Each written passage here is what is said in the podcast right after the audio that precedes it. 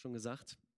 Es ist mal wieder soweit, wir starten in eine neue Themenreihe und die Themenreihe heißt Better Together. Ähm, Together in God war auch kurz in meinem Kopf, aber das hätte dann wahrscheinlich doch eher ein bisschen viel für Verwirrung gesorgt und äh, deswegen heißt diese Themenreihe Better Together. Ähm, Better Together, besser zusammen, das ist ein biblisches Prinzip. Ja? Als, als Gott den Menschen gemacht hat, hat er sich den Menschen angeguckt und hat gesagt, also zu allem anderen hat er vorher gesagt, das ist sehr gut, aber hier hat er sich das angeguckt und hat gesagt, es ist nicht gut, dass der Mensch alleine ist. Und er hat den Menschen als ein Gemeinschaftswesen geschaffen. Gott wollte selbst Gemeinschaft mit dem Menschen haben, aber er wollte auch, dass Menschen untereinander gute Gemeinschaft haben. Und ähm, dabei hat Gott ja so ganz verschiedene Gemeinschaftsformen geschaffen. Ja? Also zum Beispiel die Ehe zwischen Mann und Frau ist eine sehr enge Form von Gemeinschaft. Dann gibt es die Eltern-Kind-Beziehung, ist auch eine sehr enge Form von Gemeinschaft. Es gibt die Gemeinde ähm, und es gibt auch die Idee von zwischenmenschlicher Freundschaft. Ähm, ich ziehe mal kurz hier meine Kopfhörer aus, glaube ich.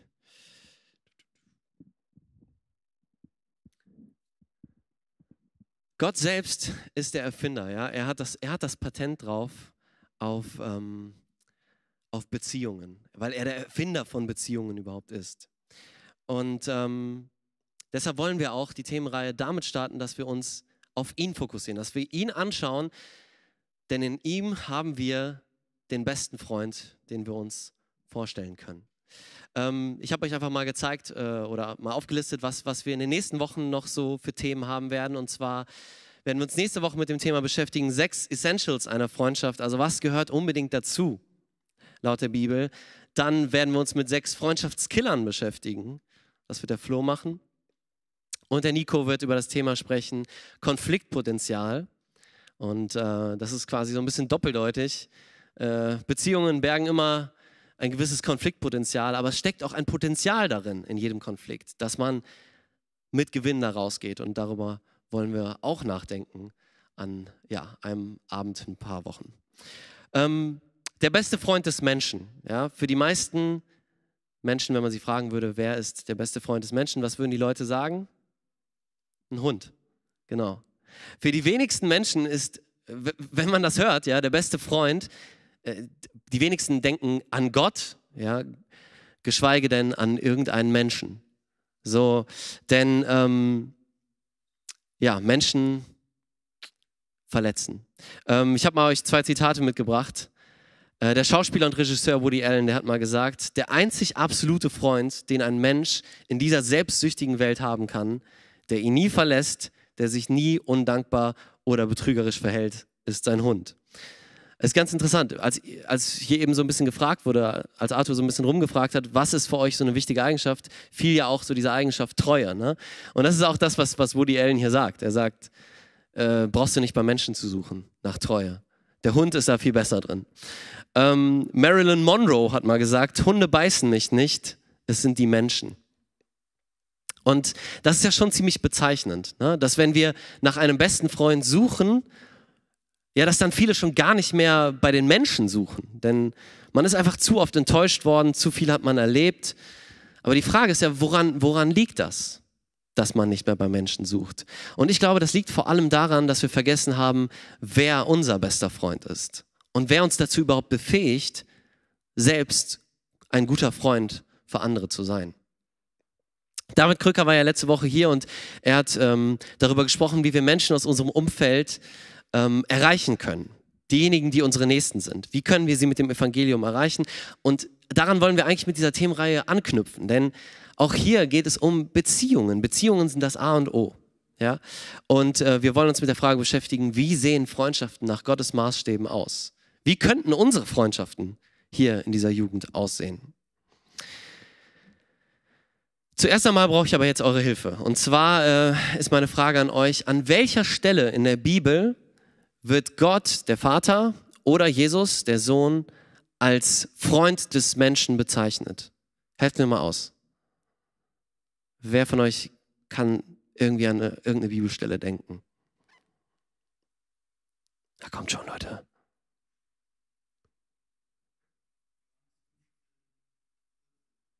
Ja? Warum? Also lies mal vor. Was heißt, wie heißt es da? Okay, da nennt, du äh, bist schon, bist schon so auf dem richtigen Weg, denn heute werden wir uns genau mit diesem Text beschäftigen. Aber wenn man genau liest, was sagt Jesus? Ihr seid meine Freunde. Aber ich, meine Frage war, wo wird Jesus oder wo wird Gott als Freund des Menschen bezeichnet? Und da war die Schweigephase gar nicht äh, so unberechtigt von euch, denn es gibt keine Stelle in der Bibel. Es gibt keine einzige Stelle in der Bibel, wo Gott oder Jesus als Freund bezeichnet wird, höchstens in einem sarkastischen Sinne eigentlich, in einem vorwurfsvollen Ton, nämlich als es heißt, Jesus, der Freund der Sünder und Zöllner. Aber das ist ja nicht ernst, also das ist nicht ernst gemeint, beziehungsweise das ist halt ähm, verächtlich gemeint. So, aber ja, dann kann man sich jetzt die Frage stellen, ist dieses Lied, welch ein Freund ist unser Jesus, äh, ist das ähm, unbiblisch? Ich denke nicht. Also die Frage ist, warum ist es trotzdem nicht falsch, Jesus als einen Freund zu bezeichnen, auch wenn wir das so direkt nicht in der Bibel finden. Wir lassen diese Frage mal einfach offen und äh, kommen später nochmal auf diese Frage zurück. Ähm, fand ich aber ganz interessant, als ich in der Vorbereitung darauf gestoßen bin, hätte ich selbst nicht gedacht, dass es keine einzige Stelle gibt. Ähm, ich bin bei der Vorbereitung auch auf einen Text gestoßen, wo der Max eben auch schon einen Vers daraus vorgelesen hat. Und ähm, an diesem Text bin ich hängen geblieben und den möchten wir uns heute auch anschauen. Der kommt aus dem Johannesevangelium, Kapitel 15, die Verse 9 bis 17. Und wenn ihr eure Bibeln dabei habt, könnt ihr das gerne auch schon mal aufschlagen. Jesus ist im Gespräch mit seinem engsten Kreis, mit seinen Freunden, mit seinen zwölf Jüngern. Und in den Versen 1 bis 8, da ähm, gebraucht er das Bild vom Weinstock. Ich denke, viele von euch werden das kennen. Er sagt seinen Jüngern, ihr müsst in mir bleiben, dann werdet ihr Frucht bringen. Wenn ihr außerhalb von mir seid, wenn ihr getrennt seid von mir, dann könnt ihr, dann, dann werdet ihr verrotten. Und ähm, ihr werdet nicht ein bisschen tun können, sondern Jesus sagt, ihr werdet nichts tun können, wenn ihr außerhalb von mir seid. Ziemlich krasse Aussage. Und ähm, an dieser Stelle jetzt, ja, Jesus hat äh, gerade dieses Bild gebracht, steigen wir ein. Johannes 15 ab Vers 9. Und da heißt es, wie der Vater, das sagt Jesus, wie der Vater mich geliebt hat, habe auch ich euch geliebt. Bleibt in meiner Liebe. Wenn ihr meine Gebote haltet, so werdet ihr in meiner Liebe bleiben, wie ich die Gebote meines Vaters gehalten habe und in seiner Liebe bleibe. Dies habe ich zu euch geredet, damit meine Freude in euch ist und eure Freude völlig wird. Ich habe ich hab diesen ersten Textabschnitt mit dem Punkt überschrieben, der beste Freund bringt Freude. Jesus sagt, schaut mal, liebe Jünger, der Vater, der hat mich geliebt und mit dieser Liebe habe ich euch geliebt und ihr wiederum bleibt jetzt in meiner Liebe. Ja, das ist eine Kettenreaktion. Äh, Jesus sagt nicht, ähm, los, geht und liebt, sondern er sagt, nein, nein, nein, nein, nein, wartet mal. Schaut mal zuerst auf den Vater, wie er mich geliebt hat und dann schaut auf mich, wie ich euch geliebt habe und jetzt seid ihr fähig dazu zu lieben. Aber wie funktioniert das? Jesus sagt, bleibt in meiner Liebe. Ähm, das erklärt Jesus eigentlich selbst in Vers 10. Und zwar sagt er, wenn ihr meine Gebote haltet, so werdet ihr in meiner Liebe bleiben. Okay, ähm, wenn man jetzt nur Vers 9 gelesen hätte, dann könnte man denken, nice, einfach Jesu Liebe genießen. Es ist schön, dass man von Jesus geliebt wird, aber nein, Jesu Liebe ist nie dafür gedacht, um einfach nur stehen zu bleiben, konserviert zu werden. Die Liebe von Jesus ist fließend. Ja, er hat sie von seinem Vater bekommen, er gibt sie weiter und diese Jünger, die sollen diese Liebe auch weiter fließen lassen. Und wie liebt man am besten? Jesus sagt, indem man die Gebote Jesu hält. Jesus hat einen spezifischen Plan, wie wir denken und wie wir handeln sollen. Und alle seine Gebote haben mit Liebe zu tun. Ja, wenn, wenn du einem Menschen vergibst, der dich verletzt hat, der dir etwas angetan hat, dann ist das Liebe. Wenn, wenn du einem armen Menschen hilfst, der in Not ist, dann ist das Liebe. Wenn du dem anderen Erfolg gönnst und ihm sogar hilfst, zum Erfolg zu kommen, statt ihn zu beneiden, dann ist das Liebe. Wenn du nicht einen auf Boss machst und demütig bleibst und auch mal die anderen den, den anderen den Vortritt gewährt, gewährst, dann ist das Liebe. Umgekehrt könnte man sagen, wenn wir uns nicht an Gottes Gebote halten, dann ist keine Liebe in uns, dann, dann lieben wir nicht. Ich finde es interessant, ne? immer wieder wird ja versucht, Liebe und Gesetz voneinander zu trennen. Liebe lässt sich doch nicht in ein Gesetz packen, oder? Hey, es geht darum, dass wir Menschen lieben und nicht darum, dass wir ihnen sagen, was sie zu tun und was sie zu lassen haben. Gesetze, wir sind doch frei vom Gesetz. Gott schaut auf das Herz. In diesen Sätzen steckt viel Wahrheit drin, aber es ist eine ganze Menge Halbwahrheit. Wenn wir uns auf Jesus berufen, als den liebevollsten Menschen, der jemals gelebt hat. Und viele sagen das ja. Viele berufen sich auf Jesus und sagen so, hey, wir müssen einfach sein wie Jesus. Jesus hat die Menschen angenommen, er hat sie geliebt. Richtig. Wenn wir uns auf diesen Jesus berufen, berufen wir uns aber auch auf den Jesus, der zu seinen Jüngern sagt, haltet die Gebote. Er sagt ja auch an einer anderen Stelle, ich bin nicht gekommen, um das Gesetz aufzuheben. Und das ist, glaube ich, etwas, was wir heutzutage irgendwie oft so ein bisschen missachten.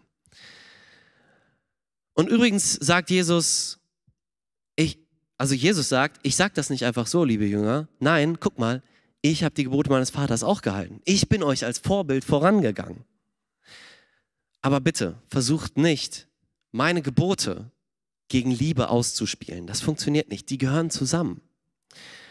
Und ähm, wenn wir auf diesem Weg unterwegs sind, ähm, in diesen Geboten bleiben, die Jesus uns gegeben hat, dann werden wir etwas Interessantes bemerken. Sagt Jesus selbst in Vers 11, dann, dann wird nämlich Freude in uns sein. Ja, und ähm, das finde ich immer wieder faszinierend, weil es ja doch so dieses Bild oder dieses Verständnis gibt, Jesus grenzt ein. Ja, Jesus mit seinen Geboten grenzt ein. Du darfst gewisse Dinge nicht tun. Aber dieser Text zeigt ganz eindeutig und auch viele andere Texte zeigen es, Jesus möchte mit seinen Geboten uns nicht den Spaß verderben. Jesus möchte, dass wir es selbst erleben können, was tiefe innere Freude wirklich ist. Und es sollte keinen Druck aufbauen, ja, indem wir, unter dem wir zusammenbrechen, sondern es sollte eine Ermutigung sein. Hey, da ist jemand, der, der uns wirklich helfen möchte, der uns helfen möchte und sogar möchte, dass wir uns freuen. Ja, der uns einen Weg zeigt in einer Zeit, wo sich viele Menschen viele Fragen stellen. Und das ist der beste Freund, von dem wir sprechen. Warum, warum tut es uns selbst so gut, wenn wir uns an die Gebote halten? Naja, denken wir mal einfach an einen Mörder. Ja, ein Mensch, der einen Mord begangen hat. Da könnte man sich jetzt die Frage stellen, wer leidet jetzt eigentlich am meisten? nach dem Mord? Das tote Opfer oder der Mörder? Das ist, das ist eine relativ simple Frage. Das Opfer hat nicht mehr viel Möglichkeit zu leiden, aber der Mörder muss damit klarkommen, mit dem, was er getan hat. Und es, es verändert ihn. Es verändert eine Tat, eine böse Tat verändert den Menschen. Und wenn wir jetzt Dinge tun, die außerhalb des Willens Gottes liegen, dann können wir nicht erwarten, dass seine Freude in uns ist. Das können wir nicht erwarten. Wir können sie wiederbekommen. Wir können diese Freude wiederbekommen. Ja? Das ist ja das, das ist die gute Nachricht, dass Gott die Möglichkeit gibt, dass wir Vergebung bekommen. Wir können Buße tun, wieder den, den, den anderen Weg einschlagen, den Weg Gottes. Aber wir können nicht in diesen Dingen bleiben und Freude erwarten. Bei mir war es zum Beispiel das Problem der Pornografie, das mir viele Jahre in meinem Leben wirklich Freude geraubt hat. Ja, eine andere Welt, die man parallel irgendwie hat, von der man weiß, dass es Sünde ist, aber man lebt drin. Und Sünde, das, das habe ich an diesem Beispiel noch, an anderen Beispielen, das ist längst nicht die einzige Sünde, mit der ich in meinem Leben zu kämpfen hatte oder habe, aber an diesem Beispiel so stark gemerkt, Sünde macht so viel kaputt. Ja, Sünde verspricht uns immer irgendetwas, was, was es am Ende überhaupt gar nicht irgendwie eintrifft. Sünde raubt uns immer mehr die Fähigkeit, Gott und Menschen wirklich lieben zu können. Und das ist das Allerschlimmste. Das Allerschlimmste ist, dass wir von Gott getrennt sind. Aber es hat so viele Konsequenzen. unsere Liebe wird kraftlos, wenn wir in der Sünde leben. Und deshalb hat Liebe auch sehr viel mit Hass zu tun. Wenn wir, wenn wir wirklich lieben wollen, dann müssen wir lernen, die Sünde immer mehr zu hassen, das Böse zu hassen.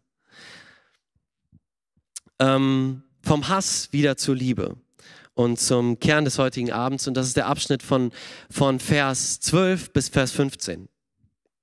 Und äh, ich lese erstmal einfach die Verse 12 und 13 vor. Da sagt Jesus, dies ist mein Gebot, dass ihr einander liebt, wie ich euch geliebt habe. Größere Liebe hat niemand als die, dass er sein Leben hingibt für seine Freunde. Wieder betont Jesus hier die Liebe. Also ihr, ihr merkt, dass dieser Text, der ist voll von Liebe.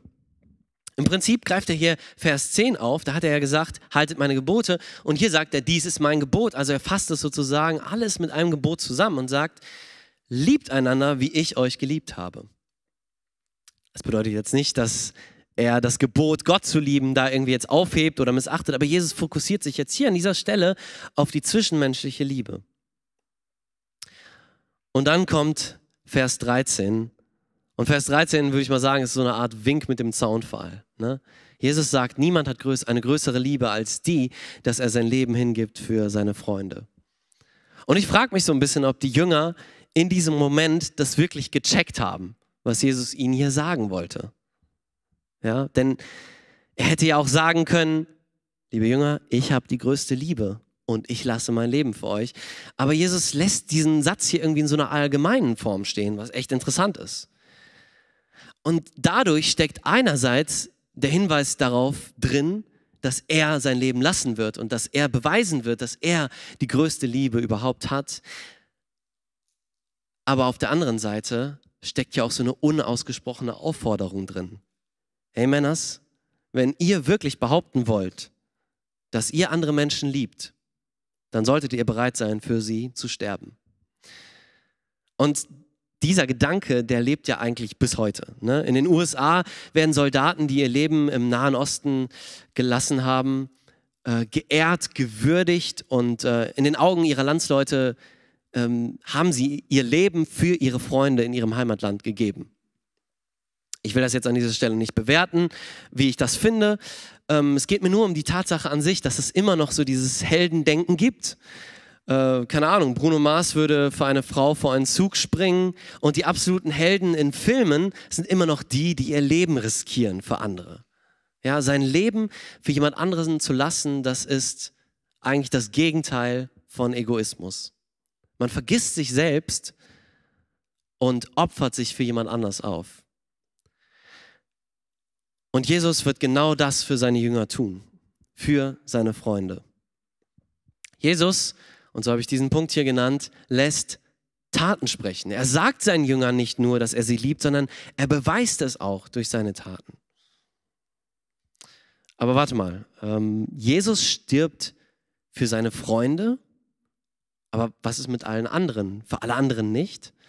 Manche Kritiker sagen, setzt Jesus hier nicht den Standard der größten Liebe eigentlich runter? Ist, ist es nicht die allergrößte Liebe, für seine Feinde zu sterben? Und ich glaube, dass man Jesus hier an dieser Stelle dann missversteht, wenn man das so deuten möchte, dass Jesus den Standard runtersetzen würde. Natürlich hat Jesus sein Leben für die ganze Welt gelassen. Johannes 3, Vers 16, den Vers kennen die allermeisten.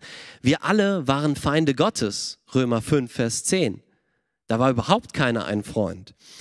Aber Jesus spricht hier nun mal eben gerade mit seinen Ängsten, mit seinen Freunden und zwar nur mit ihnen. Und deshalb formuliert er diesen Satz auch so an dieser Stelle. Ich finde, der Theologe Lloyd, der bringt es auf den Punkt, indem er sagt, es würde dann den Standard von Liebe heruntersetzen, wenn man anfangen würde, danach zu fragen, wer ein Freund und wer ein Feind ist. Ziemlich interessanter Satz. Denn eigentlich waren wir alle Feinde Gottes. Jesus nennt seine Jünger tatsächlich Freunde. Aber Vers 14 beschreibt diese Freundschaft näher. Und das ist jetzt ganz interessant. In Vers 14 sagt Jesus, ihr seid meine Freunde, wenn ihr tut, was ich euch gebiete. ähm, das wirkt erstmal so ein bisschen interessant, oder? Also mein erster Gedanke war, okay, stell dir das mal vor in der Freundschaft, du, äh, äh, jemand kommt auf dich zu und sagt, hey, äh, willst du mein Freund sein? W falls ja, dann äh, mach einfach das, das, das und das. Dann, kann, dann können wir Freunde sein. Ähm, das wäre ein bisschen komisch in einer zwischenmenschlichen Freundschaft. So, so eine Freundschaft würde keiner, glaube ich, gerne eingehen wollen. Man will sich zusammen irgendwie auf Ziele einigen und auf Vorstellungen. Manchmal redet man auch gar nicht darüber und das passiert einfach irgendwie. Aber dass jemand so kommt und sagt, ja, mach das, das, das, das, das, dann bist du mein Freund. Zwischenmenschlich wäre das komisch. Und das ist eben auch der Punkt. Wir, wir müssen verstehen, dass diese Freundschaft zwischen Gott und uns nicht so eine Freundschaft ist wie zwischen Mensch und Mensch. Wir sind nicht auf einer Augenhöhe mit Gott. Wir sind nicht mit Gott auf Augenhöhe. Ich glaube, das vergessen wir manchmal. Ähm, Gott ist nicht unser Kumpel, unser Buddy, sondern er ist, er ist unser Gott. Und deshalb kann er auch die Bedingungen stellen, wie man sein Freund werden kann. Ähm, es kann sich nicht einfach jeder Mensch ein Freund Gottes nennen. Nein, Freunde von Gott, die weisen ein bestimmtes Merkmal auf. Sie tun das, was Gott ihnen sagt. Und es ist weniger eine Wenn-Dann-Bedingung, äh, als vielmehr eine Beschreibung von wahren Freunden von Jesus. Also nach dem Motto, ähm, die Freunde von Jesus beweisen sich daran, sie, sie offenbaren sich daran, dass sie Jesu Willen tun. Ja, wie ich gerade gesagt habe, wahre Freundschaft braucht immer gemeinsame Ziele. Das gilt sogar für zwischenmenschliche Freundschaften. Ja, wenn man in total andere Richtungen geht, dann ist das selten eine wirkliche Freundschaft. Ähm, hier kommen die Ziele von Jesus selbst und wir müssen entscheiden, ob wir seine Freunde sein wollen oder nicht. Ob wir seine Ziele mitverfolgen wollen oder nicht. Aber wir werden nicht mit Jesus ausdiskutieren können und ihn überzeugen können, irgendwelche anderen Ziele verfolgen, die, wir, die wir besser finden. So wird es nicht laufen. Und äh, in Vers 15 folgt jetzt eine sehr spannende Aussage. Jesus sagt, ich nenne euch nicht mehr Sklaven, denn der Sklave weiß nicht, was sein Herr tut. Euch aber habe ich Freunde genannt, weil ich alles, was ich von meinem Vater gehört, euch kundgetan habe. Sehr, sehr spannend finde ich. Also, ich nenne euch nicht mehr Sklaven, sagt Jesus. Ehrlich gesagt hätte ich ein ganz anderes Unterscheidungskriterium erwartet als das, was Jesus hier nimmt. Ich hätte, ich weiß nicht, wie es euch geht, aber ich hätte eher erwartet, dass er sagt, ja, der Unterschied zwischen einem Sklaven und einem Freund ist eigentlich der, dass ein Sklave etwas tun muss, was ihm befohlen wird, und ein Freund macht es freiwillig. Jesus aber nimmt hier ein anderes Unterscheidungskriterium, nämlich das der Offenbarung.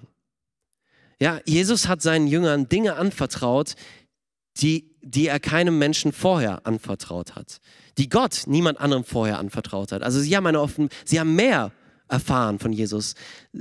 Einem Sklaven in der damaligen Zeit ging es nicht unbedingt schlecht.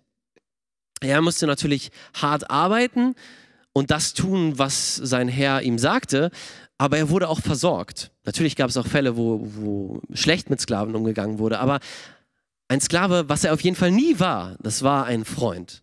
Also ein Sklave war nie ein Freund seines Herrn. Und Jesus sagt jetzt hier, ich bin euer König, ich herrsche und ich gebe euch Gebote, die ihr befolgen sollt. Aber das, was euch zu meinen Freunden macht, ist, dass ich euch ganz nah an mein Herz lasse. Ihr bekommt einen Einblick in meine guten Pläne mit der Menschheit. Ich habe keine Geheimnisse für euch. Alles, was der Vater mir offenbart hat, sagt Jesus, das habe ich euch offenbart. Auch wenn Jesus in Johannes 16 sagt, dass da noch einiges folgen wird, weil die Jünger das jetzt noch nicht tragen können. Was aber kein Widerspruch ist. Ja, ihr dient mir, liebe Jünger, aber ihr dürft auch bei mir ruhen und ihr dürft, ihr dürft mir nah sein. So etwas kennt ein Sklave nicht. Und die Jünger, das werden wir sehen, die werden sich auch weiterhin immer als Diener verstehen. Ja, Paulus stellt sich, wie stellt sich Paulus meistens in den Briefen vor? Als ein Diener oder ein anderes Wort? Knecht, Sklave. Paul, äh, da könnte man meinen, hä, hat der Jesus nicht richtig zugehört? Jesus hat doch gesagt, ich nenne euch nicht mehr so. Aber das ist das Ding. Das Selbstverständnis der Jünger ist weiterhin, wir sind Diener. Die Jünger ehren sich nicht selbst mit dem Titel, hey, wir sind Freunde von Jesus, sondern Jesus spricht ihnen das zu. Das ist eine Ehre, das ist eine Würdigung. Und äh, das ist doch Hammer, oder? Und das Schöne ist, das muss nicht nur für die Jünger gelten, sondern das kann auch für uns gelten, dass Jesus uns seine Freunde nennt. Ich persönlich muss sagen, ich habe mit diesem Gedanken immer wieder zu kämpfen. Ja, ich glaube daran, dass Gott mir vergeben hat, weil sein Sohn für mich gestorben ist und ich das im Glauben angenommen habe, habe ich die Vergebung. Aber wie kann ich sein Freund genannt werden? Wie, wenn ich sehe, wie oft ich seine Gebote nicht befolge? Vielleicht sitzt du hier in diesem Raum und hältst dich für den besten Freund, den Jesus sich vorstellen könnte. Und du sagst, eigentlich kann Jesus froh sein, dass er, dass er mich als Freund hat. Dann herzlichen Glückwunsch dir. Aber vielleicht sitzt du auch hier und hast mit ähnlichen Gedanken wie ich zu kämpfen. Und dann möchte ich dich an dieser Stelle ermutigen. Jesus kennt dich. Es, es ist einerseits eine harte Botschaft, andererseits ist das eine Ermutigung. Jesus kennt dich. Kein Fehler, keine Sünde, kein Gedanke, den du hast, ist ihm irgendwie fremd. Er weiß das. Und diese Dinge überraschen ihn nicht. Petrus, der hier an dieser Stelle Freund von Jesus genannt wird, leugnet wenige Zeit später dreimal hintereinander die Tatsache, Jesus überhaupt zu kennen. Jesus lässt sein Leben für Petrus, aber diese Liebe, die Jesus in sich hat, die hat Petrus da noch nicht in sich.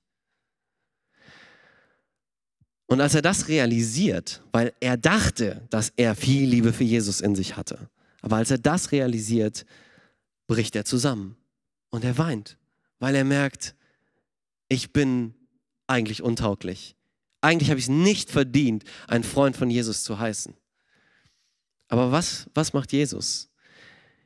Jesus kommt zu diesem Petrus, nimmt ihn, richtet ihn wieder auf und fragt ihn dreimal, Petrus, liebst du mich? Und dreimal antwortet Petrus ihm, ja, Herr. Und dann nimmt, Pet nimmt Jesus Petrus, diesen Petrus, und baut auf ihn die ganze Gemeinde auf. Also wir profitieren noch heute davon. Wenn wir Freunde von Jesus sind, dann sind wir bestenfalls fehlerhafte Freunde von Jesus. Wir sind nicht die besten Freunde, die Jesus sich vorstellen könnte. Sind wir nicht. Aber er ist der beste Freund, den wir uns vorstellen könnten. Und deshalb kann diese Freundschaft zwischen ihm und uns auch halten, selbst wenn wir versagen, weil er treu ist. Und diese Freundschaft mit Jesus die gibt uns eine Richtung im Leben. Ja? Und damit kommen wir zum letzten Part für den heutigen Abend, und zwar den Versen 16 und 17.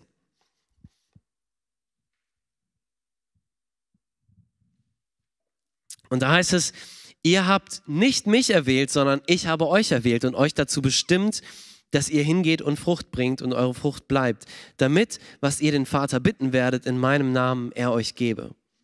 Dies gebiete ich euch, dass ihr einander liebt. Ich finde, Vers 16 knallt irgendwie direkt richtig rein, oder? Also wieder geht es so in diese Richtung, nicht ihr, sondern ich. Nicht ihr seid, äh, nicht ihr seid diese super Freunde, aber ich gebe euch diesen Titel, dass ihr meine Freunde sein dürft. Und dann sagt er hier, Jünger, liebe Jünger, nicht ihr wart es, die mich erwählt haben, ich habe euch ausgewählt. Jesus hat die Initiative ergriffen. Das ist echt interessant, weil normalerweise war das in seiner Zeit anders. Normalerweise gab es diese Rabbis, also diese Lehrer, die ja, gelehrt haben, wie man, äh, wie man den Glauben richtig lebt, wie man ein weises Leben führt. Diese Rabbis, die sind umhergelaufen und Schüler sind gekommen, potenzielle Schüler, und haben sich diesen Rabbis angeschlossen.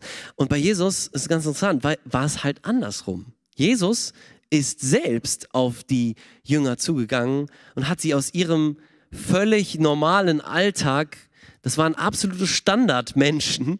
Er hat die rausgenommen und hat mit ihnen angefangen, diese, das Reich Gottes aufzubauen. Ähm, und er hatte von Anfang an ein bestimmtes Ziel mit den Jüngern. Sie sollten hingehen und Frucht bringen, die bleibend ist, sagt Jesus. Und hingehen deutet hier eigentlich an, ihr sollt zu den Menschen da draußen gehen. Ja, belasst es nicht bei eurem gemütlichen Hauskreis zu zwölft, in dem ihr richtig geniale Gemeinschaft habt, zusammen esst, trinkt, lacht und irgendwann sterbt, sondern traut euch raus. Es, soll, es sollen am Ende mehr als zwölf sein. Es sollen mehr als ihr zwölf sein. Und Jesus greift das Bild vom Weinstock eigentlich vom Anfang des Kapitels wieder auf und äh, spricht über die Frucht. Und Frucht meint hier in diesem Kontext wahrscheinlich am, am, am ehesten eben, dass Menschen zu Jesus geführt werden. Und interessanterweise folgt jetzt ein damit-Nebensatz, nämlich damit, was ihr den Vater bitten werdet in meinem Namen, er euch gebe. Also wenn die Jünger auf dem richtigen Weg sind, dann werden sie wissen, worum sie bitten sollen. Dann werden sie auch im Namen Gottes beten, in seinem Willen. Und dann wird Gott ihnen das auch geben, was sie brauchen. Ganz interessante Logik hier. Ähm, ich finde es faszinierend zu sehen, wie zum Beispiel ähm, das Team von Hoffnungsvoll hier unterwegs ist. Ja, im Willen Gottes, den Obdachlosen helfend. Und dann hört man immer wieder diese Stories von den Gebetserhörungen, wo du denkst, dass, wenn man, wenn man ein Drehbuch schreiben würde, würde man diese Szenen wahrscheinlich rausstreichen, weil die zu kitschig sind. Das kann man sich irgendwie gar nicht vorstellen, aber so ist Gott. Ne? Gott schenkt dann wirklich diese Dinge, wo du, wo du echt da stehst und sagst, okay, das, das ist echt, das hat nicht mehr viel mit Zufall zu tun. Ähm, wenn wir im Willen Gottes unterwegs sind, dann haben wir auch seinen Beistand. Wenn nicht, dann nicht. Dann verlässt uns Jesus zwar nicht direkt, aber er wird uns nicht in unseren egoistischen Zielen unterstützen. Ähm, Jesus schließt ab, indem er wiederholt, Vers 17, dies gebiete ich euch, dass ihr einander liebt.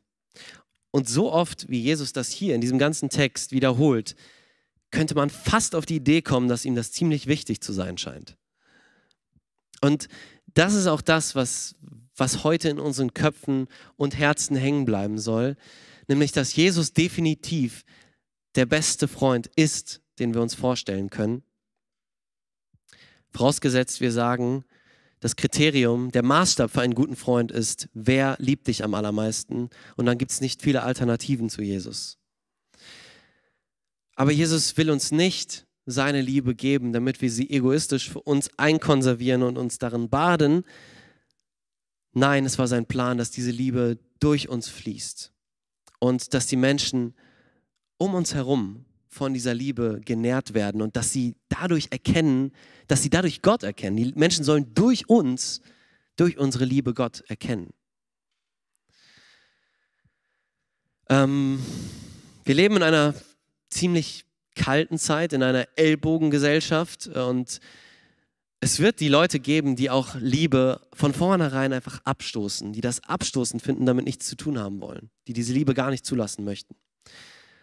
Und genau darauf geht Jesus auch in den Versen nach unserem heutigen Text ein, wo er dann sagt, und übrigens, es werden Leute euch dafür verfolgen, dass ihr das tut. Sie werden euch für diese Liebe, die ihr von mir habt, verfolgen. Ähm, macht euch darauf gefasst.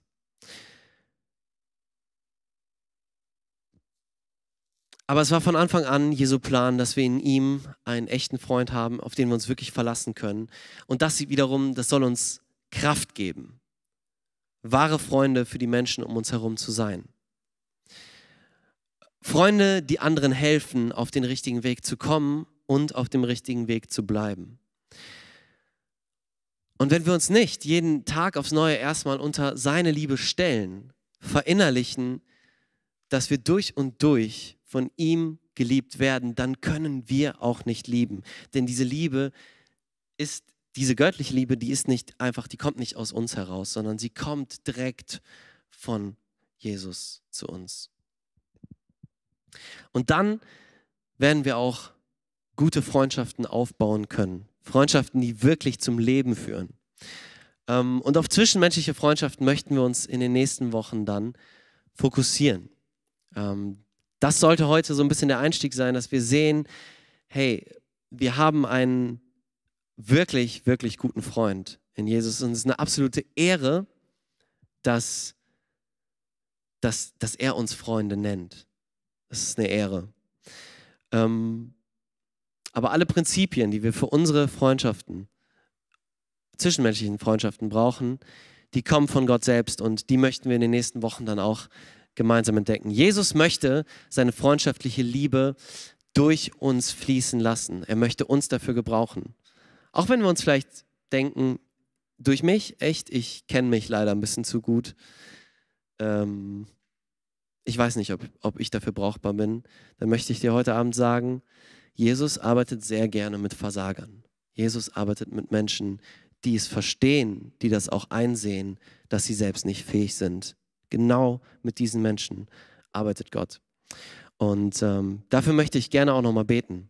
Ihr dürft gern aufstehen und ich möchte genau für dieses Anliegen beten.